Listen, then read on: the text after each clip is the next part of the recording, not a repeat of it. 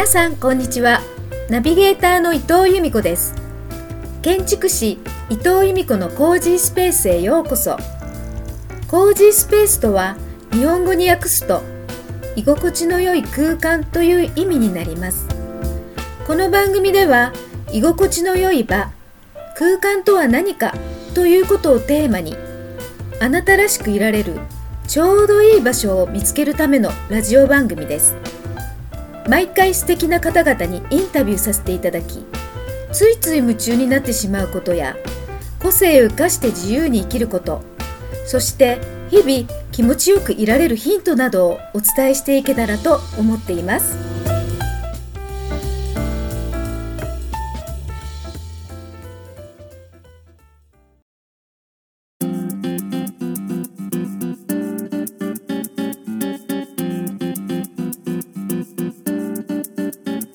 建築士伊藤由美子のコージースペース。第2回。今回も引き続き美容師の野田玲子と野田博美さんにお話を伺います。前回はラジオパーソナリティの話。そして美容師になったきっかけ。野田姉のお店ウェブでのお客様との関係や心地よい店づくりについてお話ししていただきました。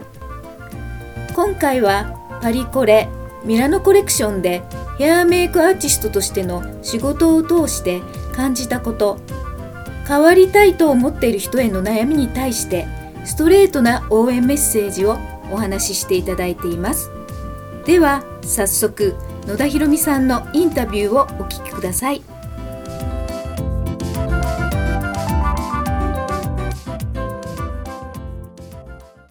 野田姉は、うんあのパリコレとかミラノコレクションうのんバックステージの、そうなんですよ。ヘアよくぞ。メイクはい。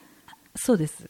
でそうそうそう。よくぞ聞いてくれました。海外進出をされたんそうなんですよ。ね。はい。先ほど言ってたお店を、えっ、と、3店舗やってる時っていうのは、あの、お店の経営とか、はいあの、何か自分の本当にやりたいことなんだろうなって思いながら、なんとなく模索してて、うんで、ある日やっぱり自分のアーティスト性を高めたいな、と、はいほっと気づいて、はい。でやっぱり海外、やっぱ私好きだよって原点そこなので、うん。やっぱりヨーロッパ大好きですし、アメリカも大好き。はい。まあ、でも全然行ったことないけど行きたいみたいな風で,、はい。でそこで仕事ができたらどうなんだろうと思って、うん。であのぶっ飛んだ夢を一回考えてみようと思った瞬間に、はい。ニューヨークで仕事するっていう風に決めたんですあーなんか行ってもいないのに。降りてきた。降りてきた。でとりあえずニューヨークで仕事するって決めたら、はい。ニューヨーカーが入ってきてるんですうちの店に。え？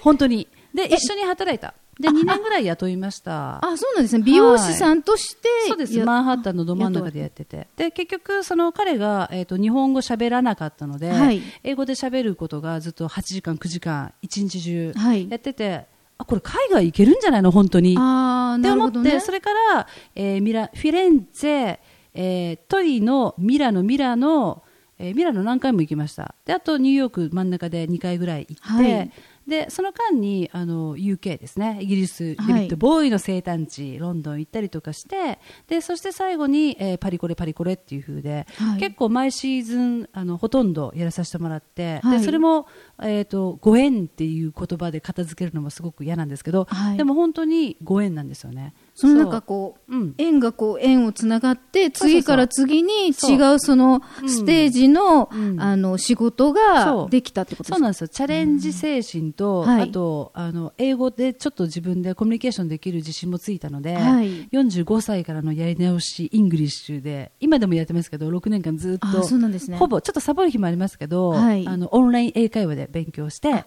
ってるんですねやってます。ちょっとすごい疲れるんですけど、はいあの初期の頃は1日どうもう分かんないぐらい勉強してました。そうじゃないと、はい。お店で英語で会話できないのでだけどそれも変な話だったんですよ、日本で働いてるアメリカの方に、はい。ここで英語で会話するっていうちょっと面白い面白い関係性ではあったんですけど、はい。結果的に、えーそうやって海外への進出できるきっかけになったので、はい。今は OK でもその時は毎日イライラしてましたね。あ日本語喋れや。喋れよ。っつってはい、思ってたんだけどね、うん、でも、うん。なんででしょうね。日本に来た外国人って一生懸命なんか、うん。日本人が英語喋ろうってするんだけど、日本にいるんだから日本語で喋って、そうだよ、皆さんん。本当そうやって思いますけどね、うん。あのもうちょっと日本というものが素敵な、ね皆さんでもこれ、ユーミックの番組聞いてる人は、きっと I love Japan の人たちばっかりだと思うし、うん。インターナショナルの人いっぱいいると思うんですけど、あの一般的にはやっぱり、あのどうしてもあの白人とかって見ちゃうと、はい。まああのこっちが合わせなくちゃいけないっていう感じ、あと英語喋れなくてごめんなさいっていうのが、ういう感情でもありますね。うちのお客さんですごくそういう声が聞けれて、であ何みんな英語喋りたいんだって私思って、で気づいたら自分で英語の塾やってました店の中で。2年間 そう。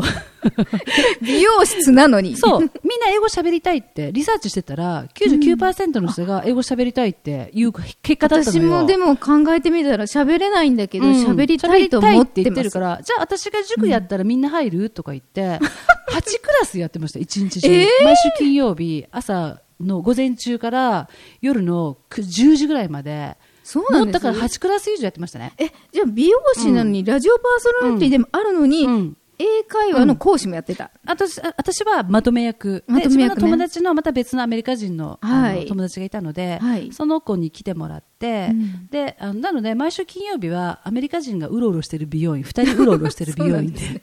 グローバルですね、でも。ものすごいグローバルでしたね。うん。はい。でも先ほどのそのパリコレとかミラノコレクションを、はい。うん。まあ、経験されてきてると思うんですけど、うん。うん。その経験する前とその経験した後で、うん。野田の中でなんかすごい自分の中の進化っていうか、うん、そういうのありますあります。あのやっぱり日本の中だけで働くってすごく素敵なことですし、はい。重要で大事なことなんですけども、はい。あのそうするとねあの、まあ、皆さんもなんとなく予想つくと思うんですけどどうしても偏ってしまう、はい。でそれが悪いかって言ったら別に悪くはないと思うんですけども、やっぱり中から中のことを見るとあんまり見えなくなっちゃうんですね、うん。特に私たちって独りよがりな仕事になりやすいんですけど外からそうなん回外からゼロになった状態で中を見るこの日本というものを見てみることにおいてあ、はい。別に自分って何者でもないし、うん。あのおごり高ぶりなんかあったらはい、全然その現場で外の現場で何もできないので、うん。あのゼロになることあるいは自分の技術って別に大したことないやっていうふうに何度も踏みお、踏みうんと何度も落とされる状態に自分を持っていくことによって非常にあのゼロスタートできて、うん、なので、まあ、経験としては最高のプロの集まりの中のはい。バックステージの経験っていうのがまた日本で、えー、と自分の自信にもつながりますし、うん。あと OK 自分に OK を、えー、と出さなくなった部分もあります。これダメなんじゃないの？って。だからさっきもしかしたらこのとことんやってみるとか、はい、うん、そういうような部分も備わったのかもしれないですね。それはさっき言ったアート、はい何でもアートだからっていう,、そうそうそう。完全に完成しないっていうところにつながるってことですか、そう。で完成しなくてもいいんだっていう開き直りもありますし、はい。あの日本のこともより好きになったし、うん。あと逆にもうなんかあの、まあ、多様性っていうとすごく一般的な言い方かもしれないんですけど、もう本当にそれぞれのいろんな考え方があるから普通って何々じゃんっていう普通っていうのはもう全然言わないですね。普普通はない。何みたいな感じね。ないなって、うん。そうだからあの行った国のそこのはい。郷に入れば郷に従いなんで、うん。あのやっぱりきっちりとしていない人たちとお仕事することも多々あったので、はい。イライラしてもしょうがない、待待ちましょう。みたいなね。まあ、国民性も違いますしねそれぞれね、うん。国民性なのかわかんないんですけあどーそこも多様たさっわき言った多かんない様何かわかんない、はい、なんだけど、うん、もう信じられないことがいっぱいありました。はい。信じられないこと？信じられないこともいっぱい。パリこれなんですけども、うんはい。えー、とこれはだからちょうど1年前。違うね。1年前じゃないよね半年前のパリコレだ。えっ、とあねまだ最近の話ですね。そうです1月の時のパリコレなんですが、半年、あれ8 7ヶ月前。8ヶ月前、えっとだから本当コロナの前のギリギリの時にパリのコレクションでかなり、えっとまあ、有名なブランドなんですけども、うんとねショーファッションショーをやるはい。前の日まで何も決まってない。えーっていう絶対考えられないです。日本のイベント屋さんだったら絶対考えられないねです、絶対考えられだないけど。ってモデルも抑えてるかどうかも分かんない。場所も分かんない、はい。何人モデル来るかも分かんない。えでも開催することは決まってるんですよね。多分っていう感じ多分ってじ感じ。もうで私は今あの前回その1月の時は、はい。えー、と美容師さんまとめて、はい。えーお連れしてる立場でしたので、はい。自分も現場でやりますしお連れする立場なので、はい。このシステム何よって思いながら。ちょっとね几帳面な日本人そう。からするとちょっと、ういちょっとイライラポイントかもしれないですけど。なん。でもその時に、はい。普通って何？って何回も自分に言いました。い言い聞かせ、はい言い聞かせる感じで。そう何なのって何度も問いました。だけど結果的に、えーうまくいって、うん。でえっと、もちろんこのこちら側美容師さんとかヘアメイクさんが非常に動きもいいですし、プロの集団なのでうん。お仕事できたんですけど、そこまで見越してのそういうあの決済が遅かったのかははもう分かりませんけど、はい。とにかく普通って何？普通って何？ただただただそれだけ、うん、だから、うん。あの海外に行った人ってあんまりびっくりしない、い、ろんなことにあのドンとしてる感じがするのは物おじしないくなる、うん。多分そうういう、まあ、私はたまに行くだけの海外ですけども、はい。住んでた人とかになると、うん結構あのキャーキャー言わなくなるんじゃないのかな。ね、先進国じゃ。一憂しすぎないって感じですか、ね、本当そう思うね、ううんん。あと怒らないっていうかさあ、ーいそんなに怒りすぎないとかさ、うん。そういう感じだからもうまさに多様性に対応してるのかなって、ううんん思いますけど、うん。そのあたりもなんかやっぱり、うん。今の、まあラジオ番組とか、うん。うん。まあ、テレビ番組もそうですけど、うんそのあたりのそのなんていうのかな、臨機応変さ加減っていうか、野田ねの、うんそういうところにも生きてるんですかね、あその美容師だけじゃなくて。そうですね。あと、そんなに人は自分のこと見てないなっていうのも、なんか、なるほどね。日本、日本人である私は自意識過剰な部分ももちろん持ち合わせてるんですけど、はい。逆に、そんなに人見てないぜっていう、あの、やっぱり外国でいろんな人と働いたりとか、はい。あの、いろんな人を見てきたりすると、うん。もう、あの、ものすごい自分は自分っていう感じ。特にマダム、もう全然、あの、おばさんなんだけど、はい。すげえ威張ってたり、崇められてたりとか、あそうなんですね、うん、そうそういうのを現場を何度も見てきて、うん。まあ、女性がすごく強い現場もありますし、うん。なんかねあのそんなに人は見てないんだなっていうのが結論づいてますけどね、うん。なので結構お客様にはそういう話自意識過剰で一歩前に出れないっていう人はい。なんか他人と比べてばっかりの人はい。でどんどんこう落ちていく人ってたくさんいるような気がするんですけど、はい大丈夫っつって。はい、うんこういうけ自分の経験談とかを踏まえてお話しすることができるようになりました。そういうことですね、はい。だからこうなんかこの美容院に来たいなって多分、うん。そのお客様たちが思うんじゃないかな、あ私もまあ、ね。あのまあ、はいその一人だと思うんですけど、うん。やっぱりなんかみんなどこか、はい。こう今の自分よりもうん。もっといい自分がいるんじゃないかっていううん。変わりたい願望っていうか、どこかに誰しもが、うん。まあ、小さかろうが大きかろうがあると思うんですよ、うんうんまあ、自分の可能性を見てみたいっていうこととかはい。あると思うんですけど、でもやっぱりうん。どうなんだろうって躊躇することもいっぱいあると思うんですけどそ,、その変わりたいこう、はい。人やっぱりそういう人たちに向けて、うん。今野田姉がやってることって、うん、自撮りだね。あ。うん。自撮りね。そう、野田ねは、あの、自撮りのミスユニバースの子たちに、ファイナリストの子たちに、自撮りの先生を2019年やっていたんですけど、はい。やっぱね、第三者目線で自分を見るっていうのが、一番大事なことなんじゃないかなと思います。なるほど。いいも悪いも。なるほどでね。あの悪いに関しては本当はい。開き直りと、うんあの勘違いで過ごしていただいて、はい。でいいに関しては伸ばしていくっていう風で、うんうんなので、えー返信した暁にこはい。こで、えー皆さんに自撮り講習プチ自撮り自撮り講習をさせてもらって、はい。でまあ、大体みんな自撮りあまりお上手じゃない。いや、私全然しないけど。そう、ん。でそういう人はすごくもったいないなと思って、はい。なかなかいい線いってるんだけど、うん。うんとまあ、自撮りが一番私がおすすめアイテムだね。あ、そうなんですね。うん。自撮りって、はい。まあ、野田ねって結構自撮りして、例えばうん。フェイスブックとか、うん。まあ、ブログとかに上げてると思うんですけど、はい。あ、そういえばこの前、ちょっとその、野田ねの自己表現の場って何って聞いたときに、自撮りってあー言われてた。ね。うん、それっていうのは具体的にはどういうこと、私ちょっと自撮りしないので、えーちょっとわちょっと分かってないかもしれない。ね、例えば、うん。お洋服着ました、はい。で結構可愛いの着たじゃんって思った時に、えーまあ、私の場合はルックスを作る仕事なので、はい。えー写真にじ写真に自分を収めることによって、はい。そのまあ、根本的には自分で撮ることが好きっていうところもあるよね。好き好きだからっていうのもあるんだけど、じゃあはい。なんで好きなんだろうってなったら、うん、そうだな。あんまり深く考えないからちょっとあんまりいい答えできないかもしれないんだけど、うん、自分を好はい。きになるためにやってるのかもしれない。あうん、そういうこと、うん、そうかもしれない。その自撮りをして、うん。まあまあ、女性だとさ自分の欠点とか目にいっちゃった、うん。例えばね私こんなにシワがあるとか、うん。鼻が低いのとか多分、うん。私なんか結構鏡見たりとかしても写真見ても、うわこうこういうとこが嫌だばっかりうん。目についちゃうんだけど、うん。野田姉はもちろん目につきますよ、うん。目について、でどうしたらそれがカバーできるんだろうとかテクニックでどういうふうに飛ばせるんだろうとか、えー、とどうしたらこのお洋服の素敵さを、はい。あのどんなポーズを取ったら、えー、とより魅力的にねとかね、うん。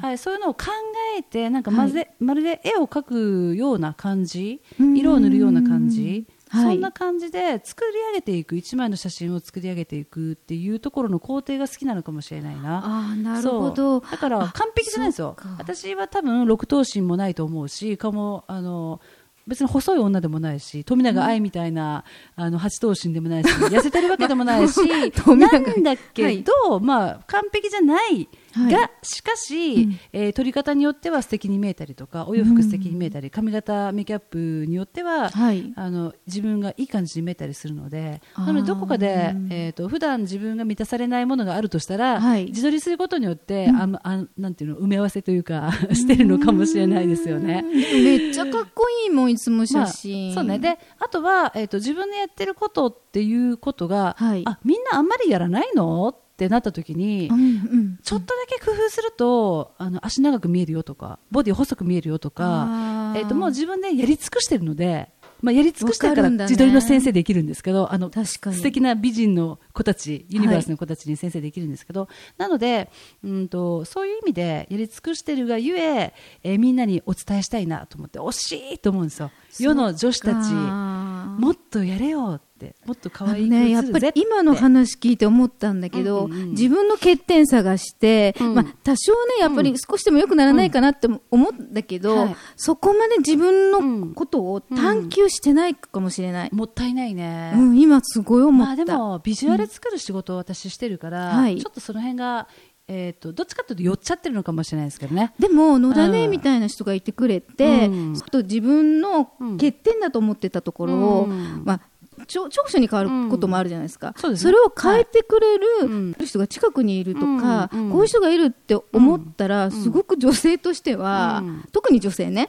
すごい心強い存在なんじゃないかなってですごいましてやその野田姉がげえ美人でもないからっていうところがポイントだと思うんですよ。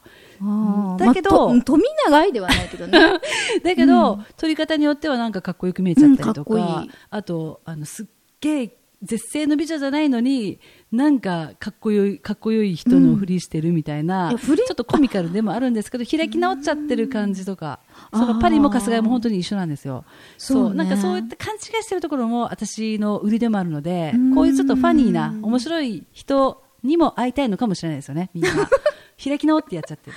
はい。そうなんだ。でもそれっていうのはこうやって、まあ、具体的に聞かないと、うんうん。本当に余裕を持ってポージングしてると思ってるから、こちら。やっぱかっこよくもうバシッと決まってるんで、はい。自然にやれちゃってるのかなとは思っちゃったりするんですよね、うん結構ね、あの暗い作業ですよ。実は何枚も何現場では枚も何枚も何枚も撮って、はい。そうだから自分が撮る方がやっぱりうまいことを引き出せるかなって思います。やっぱ撮る撮られることを、はい。自分で自分を撮ることを慣れてくると、うん。人のことを撮るのもすごく好きになるし、うん結構枚数少なめで素敵な感じにあー撮れますね。じゃあさっきのその美容院の中の鏡のに映ったうん。一個の全部入ってるフレームをすべてアートにしたいっていうのも、はいその自撮りの写真の中にもやっぱ求めてるっていめうところある。ちゃくちゃ考えてます。もう端から端まで背景の本当にあの細かいところまで全部チェックしてますね。そういえばはい。なんか、うんん？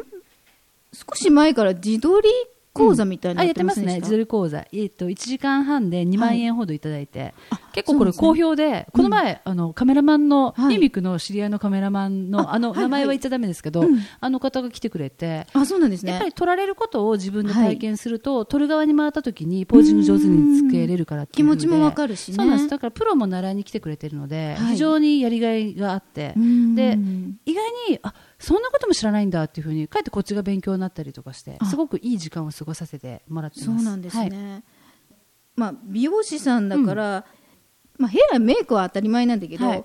トータルとしてうん。美しく輝いてほしいっていう思いがあるっていうことなのかな、そうですね。あとね、もっとね、いけてるっていうふうに気づいてほしいんですよ。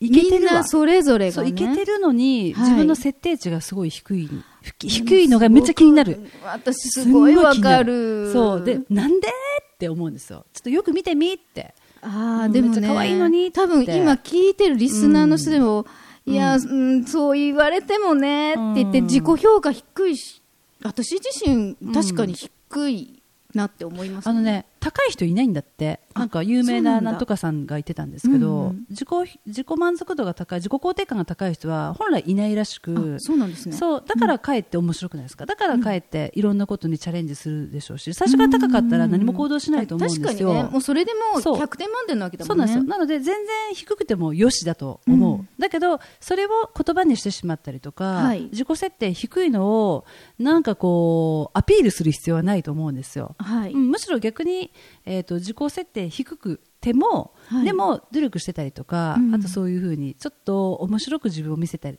とか、うん。あと、まあ、開き直って行動に出てたりとか、あのなんか一歩下がらずに一歩前に出るみたいな方が、うん。結構皆さんあのいろいろチャレンジした方が運気つかめるんじゃないですかね。縁も広がっていくと思うし。手そうですね。まあ手を挙げた人がやっぱり運をつかんでいくと思うので。まあそこで行動っていうのが入ってこないとそうなんですよ。イエス変していかないですもんね。イエスって言ってパッと前に出た人が、はい。やっぱり変身していく人であっうん。てそこに自分に言い訳したりとか、はい。あと環境のせいにしたりとか。うん。そうすると結局何も変わらないっていうのは衰退しかないので。ね。だから間違っててもいいからとりあえずやってみるとか、うん。うん。あとチャンスが来たら乗ってみるとか、うん。ね、ユミクみたいに。私は本当にポッドキャストの番組をやろうと思ってたんで、うんうん。ややろうと言ってたよね。そう、うん。それでもう時期がそろそろだなって思った時に、うん。ね、ラジオのさ、こういった番組の企画あるんだけどさ、やらないって、うん。ナビゲーターやらないって言われた時に、うん。あ、そっちの方から先に来たかって思ったんですよね。ね、だアウトプッからすごくしようとしている人っていうのは、はい。やっぱりそういうふうな情報が入ってくるよね。そうなんですよ。やっぱりなんか、そういうなんか情報がうんキャッチ、自分もししちゃえるんでしょうね、そうねやっぱり。アンテナが立ってるんで。うそうでそういう時に野田姉を利用していただくと非常によろしい結果が生まれると思います。なので私はいも本当にいいきっかけをいただいて、うんまさかそのポッドキャスト番組の前に、うんその FM 局のラジオパーソナリティを経験させていただいて、うん今日の第1回目で。すごいよね。全然だってこんなにうまくいくえだって本当にことなかったかもしれないですよ3ねヶ。月前の話ですよね。うんそうそうそうで、今日なんかその、うんソングレゾネーターの収録後に、はい、そのまま、ますね。はい。あの、PA さん残っていただいて、その音響を使って録音させていただいてるっていう。はいちょっと、すごいラッキー。すすごいラッキーだね、なと。ラッキーなシチュエーションでございますが。そうですよね。だからそういった意味ででもさっき言った運をつかむっていうのにも、そうだねうんやっぱりつながってくるんでしょうね。ずうずうしいとはまたちょっと違って、うんあの、権利があるんですよ。権利がある。そう、権利がある。自分が前に出ていく権利があって、あ。うん、で、その権利があるのに、はい。みんな、あみんなっていうことないですね。あの、権利があるのに、その権利を使うことが悪みたいな、後ろめたいみたいな感じの、あそういう人いるんだけど、まず自分が満足してないと、うん。周りも満足できないんじゃないの？ー本当に思います？うん。なんかそれ本当に基本ですよね。そうだね。うん。あとさ、私、ユーミクと喋ってて、はい。あの、未完成の美っていう言葉で、一回すごい、なんか盛り上がったことあるの覚えてる？未完成の美？覚えてない？未完成って美しいよねって。あ、そう、そうだね。そうそう、んんん覚えてる ?1 年ぐらい前かな。でもさっきの話にも本当につながりますよね。そう、全部つながってると思うんです。うんなので、あの、いつもいつも別に未完成でいいと思うんですよ。喋って後悔して、あと写真撮って後悔して、はいでもそれってやったからそういう風になるわけじゃん。うんうん。でも全然いいと思うんですはい。あ、じゃあもうちょっとこここうしてみようかなっていうふうにしてそ、自分の中で、うんまあ、昨日よりは今日っていう形で、なんか工夫していくと、そうなんですよ。ちょっとずつが本当に大きな変化になっちゃう、なりますもんね。うん。でもこの今の情報化社会だから、はい。つい自分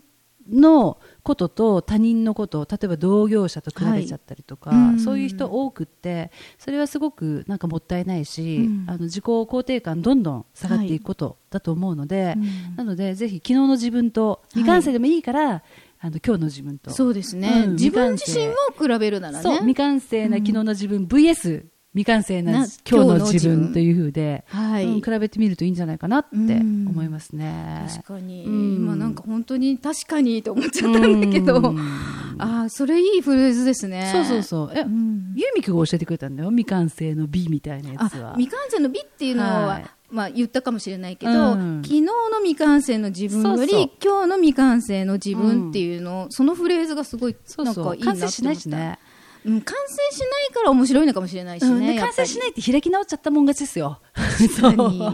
ごめんね、こんな風で、みたいな。こんな風でそうそう。うんうんでも頑張るよ楽しくやるよみたいうなそです。うん。まあそんな人がソングレゾネーター、ね、音楽番組集まってますよね。そうですね歌いに来る人ってそういう人ばっかりかもしれ扉開けたない人たち扉開けたいがために来る人もいるし、うん。もうここでここでこのウェブの扉開けた時点でもう扉開いてますよね。そうね、もう新しい自分になるってもう決めてあるっていう感じですよね。うん。すごいなって本当リスペクトしますよね。本当にそう思います、はい。なんか番組をこちらやらせてうんいただいてるんですけど、うん。ソングレズネーターに歌いに来てくださる方々うのん。歌を聴いて、うん。本当になんていうのかな変化っていうか、その人の人生を垣間り垣間見たり、うん。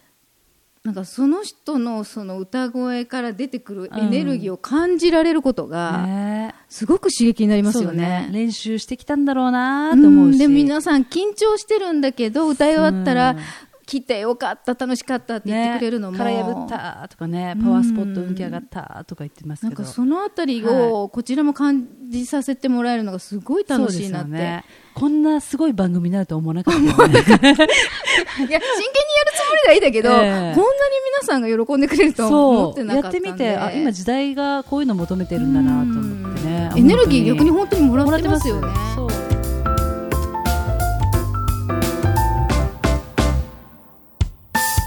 ヘアメイクアーティストとして海外でも活躍されている野田博美さんにご登場していただきました。次回後編では野田姉のこれからの展望についてお聞きしています。この番組をお聞きになっている音声アプリの購読ボタンを押していただくと自動的に番組が毎週日曜日に配信されます。今回のインタビューの詳細については私のホームページユミコズルームにも掲載しています。建築士伊藤由美子で検索してみてくださいね。それでは次回もお楽しみに。伊藤由美子でした。